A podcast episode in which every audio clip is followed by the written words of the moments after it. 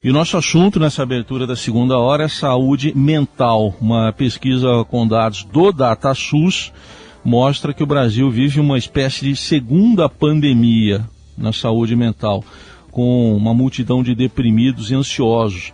O segundo levantamento, suicídios subiram e sobem sem parar, matam mais que acidente de moto já, isso na contramão do, do resto do mundo. Um levantamento da OMS em 2017 apontou o Brasil já como o país com maior índice de ansiosos no mundo. Na época, 9,3% ou 18 milhões de pessoas.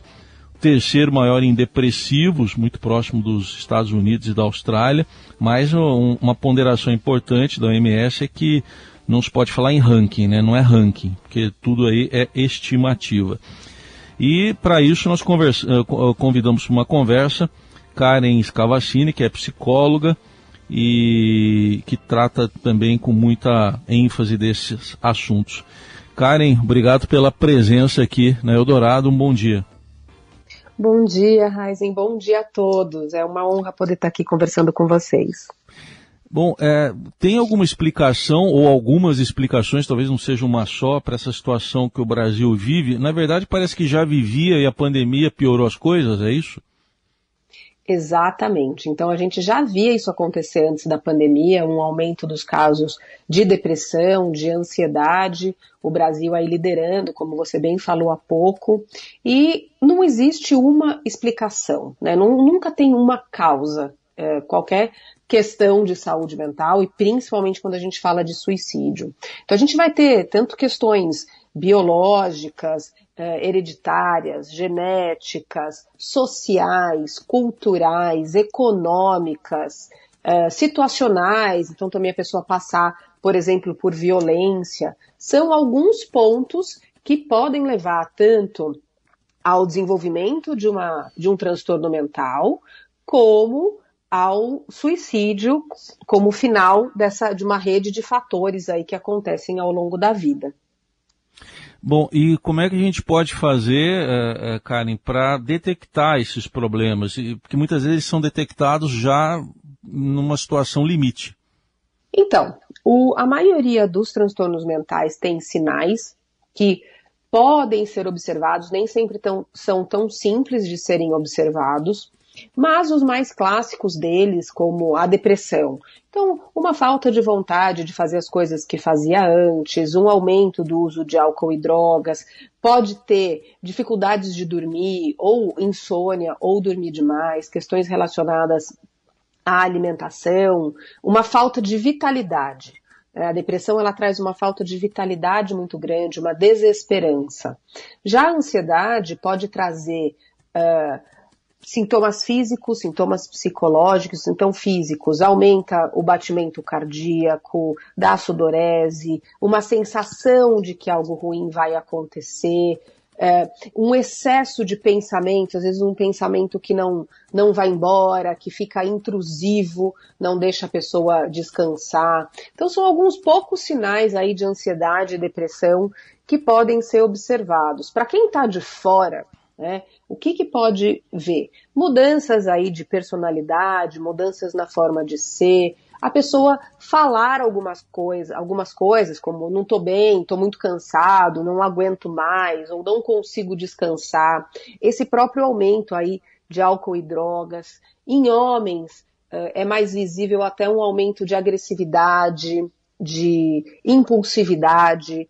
Então, começou a perceber essas coisas, vale conversar com essa pessoa e, em muitos casos, encaminhar aí para uma avaliação, ou de um serviço de psicologia, ou de um serviço de psiquiatria, ou até com um médico clínico geral num primeiro momento, para tentar entender se tem alguma coisa acontecendo, para depois encaminhar para o especialista e uhum. poder identificar se tem realmente um problema eh, e se isso não passa, porque tem uma coisa, né, Raiz, não é uma tristeza de algo específico e que passa. Não é um, uma expectativa de algo que vai acontecer no dia seguinte. É algo que não vai embora mesmo quando você faz coisas que costumava fazer para ficar melhor e isso não funciona.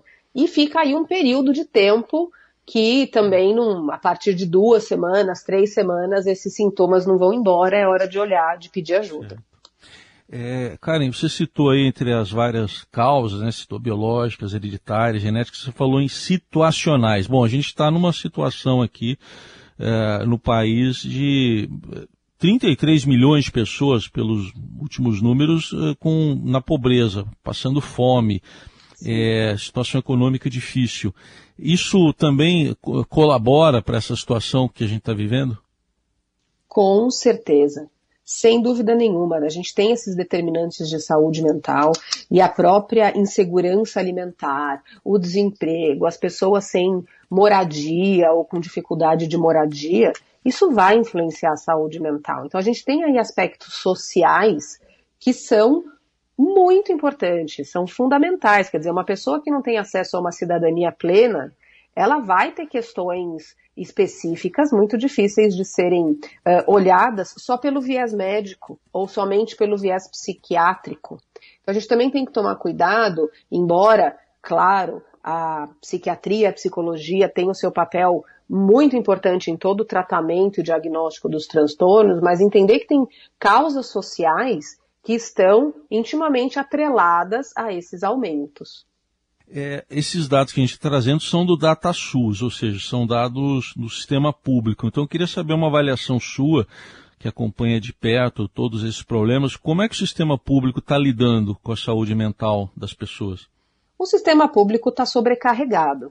Sem dúvida nenhuma, temos os CAPs, que é o, é o Centro de Atenção Psicossocial, que faz, que faz o atendimento para o SUS, Uh, o que a gente vê é uma sobrecarga desse sistema. Muitas cidades também não têm acesso aos CAPs, então não tem aí nenhum tipo de apoio para a saúde mental ou pouquíssimo apoio para a saúde mental das pessoas da, de alguns municípios. Uh, da nossa experiência, a gente vê que teve um, está tendo um aumento da procura por duas coisas, não só pelas pessoas estarem é, mais uh, terem tido mais questões de saúde mental na pandemia, mas por a gente também uh, estar falando mais sobre saúde mental. Então, a gente vê que teve uma diminuição do tabu com relação a esse tema durante a pandemia, que se reflete na busca de serviços de saúde. Serviços de saúde que não estão é, preparados para absorverem tal demanda. Agora, é, esse tabu aí que você cita, quer dizer, a, a gente está verificando, uh, uh, porque havia muito, eu não sei se eu posso falar no passado, mas vou falar, havia muito um estigma, né, de que quem tinha ansiedade, depressão, ah, era fraqueza da pessoa, era falta de vontade dela, era mimimi. Isso está mudando?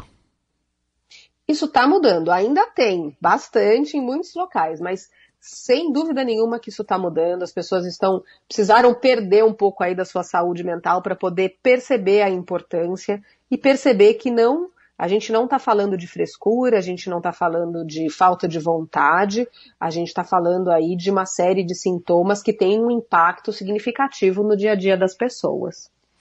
É, e quando uh, a gente observa esses sintomas todos, esses sinais né, que você citou, a pessoa consegue perceber ou ela precisa muitas vezes da ajuda de fora, de alguém que ali está tá no entorno dela, alguém próximo que é que acaba percebendo? Temos as duas situações, tanto, tanto pessoas que começam a perceber que tem uma que o humor está diferente, que, tá com, que estão com dificuldade de dormir, ou até que estão, começam a fazer buscas relacionadas à morte, por exemplo, ou começam a pensar mais em morte, é, a pessoa pode perceber isso.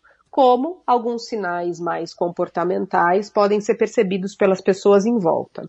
Só quero deixar claro, Heisen, que não é tão simples ver esses sinais. Uhum. Né? É, porque senão quem está nos ouvindo e que está lidando com alguém com depressão ou ansiedade, ou até que perdeu alguém para o suicídio, fica achando que é muito simples perceber tudo isso. Não é.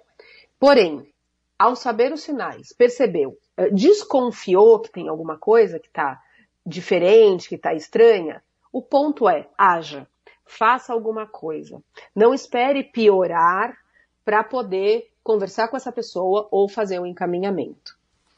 Isso é um recado importante, quer dizer, pode até não ser nada, mas haja, para ter a certeza. É isso que é importante, né? Procurar ajuda. Isso.